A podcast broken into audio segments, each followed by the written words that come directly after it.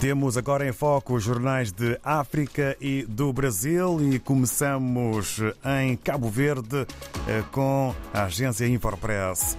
Orçamento de Estado 2024 prevê aumento do Fundo de Financiamento Municipal em 9,3%. É um dos títulos que marca a imprensa cabo-verdiana nesta manhã e dia de terça-feira.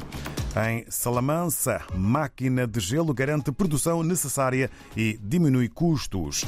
Vamos agora até São Tomé e Príncipe. De acordo com a STP Press, os sistemas alimentares têm de ser reestruturados para travar a escalada da fome e atenuar os impactos climáticos. É um título que ainda remete para o dia de ontem, Dia Mundial da Alimentação.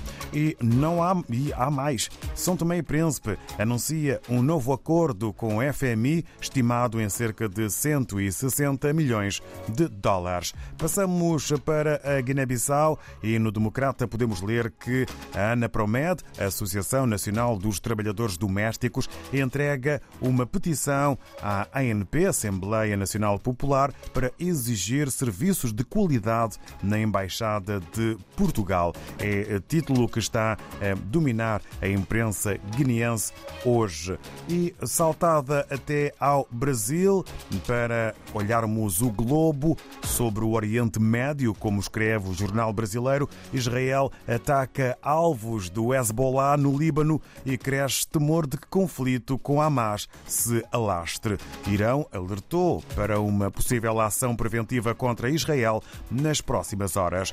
E sobre a atualidade dentro de portas, por assim dizer, no Brasil, sobre os atos golpistas, Supremo Tribunal Federal tem maioria para condenar mais seis pessoas pelo 8 de janeiro. São temas e títulos que marcam o jornal Globo no Brasil. Antes de regressarmos à imprensa africana, vamos em Moçambique até à Gorongosa para sabermos com o Moimin Benjamin o que podemos ler na mais recente edição do Semanário Profundos. Inicia hoje uma marcha sem fim convocada pelo Partido Renamo em todas as 65 autarquias moçambicanas. O líder da Renamo, Suco Momad, que convocou a marcha, explicou no domingo passado que será pacífica, dependendo da resposta do governo. A marcha resulta do descontentamento da oposição depois que as comissões distritais de eleições deram vitória ao partido no poder, Frelimo, com exceção na cidade da Beira, capital da província de Sofala, no centro de Moçambique, que vai continuar com o movimento democrático de Moçambique.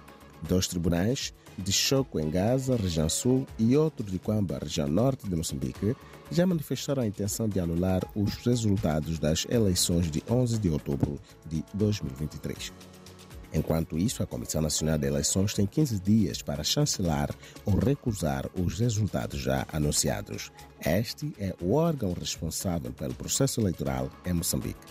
A Renamo decidiu também interpor recursos às instituições competentes apelar à sociedade civil, confissões religiosas e à comunidade internacional a agirem para acabar com a manipulação dos resultados. Exigir à Comissão Nacional de Eleições esclarecimento público sobre os ilícitos eleitorais, responsabilizar os órgãos de gestão eleitoral pela má gestão do processo, requerer uma auditoria sobre a proveniência e autoria dos boletins paralelos usados nos enchimentos das urnas, responsabilizar ao Presidente da República de Moçambique e a Polícia da República de Moçambique pela instabilidade e convulsão social em consequência da fraude eleitoral.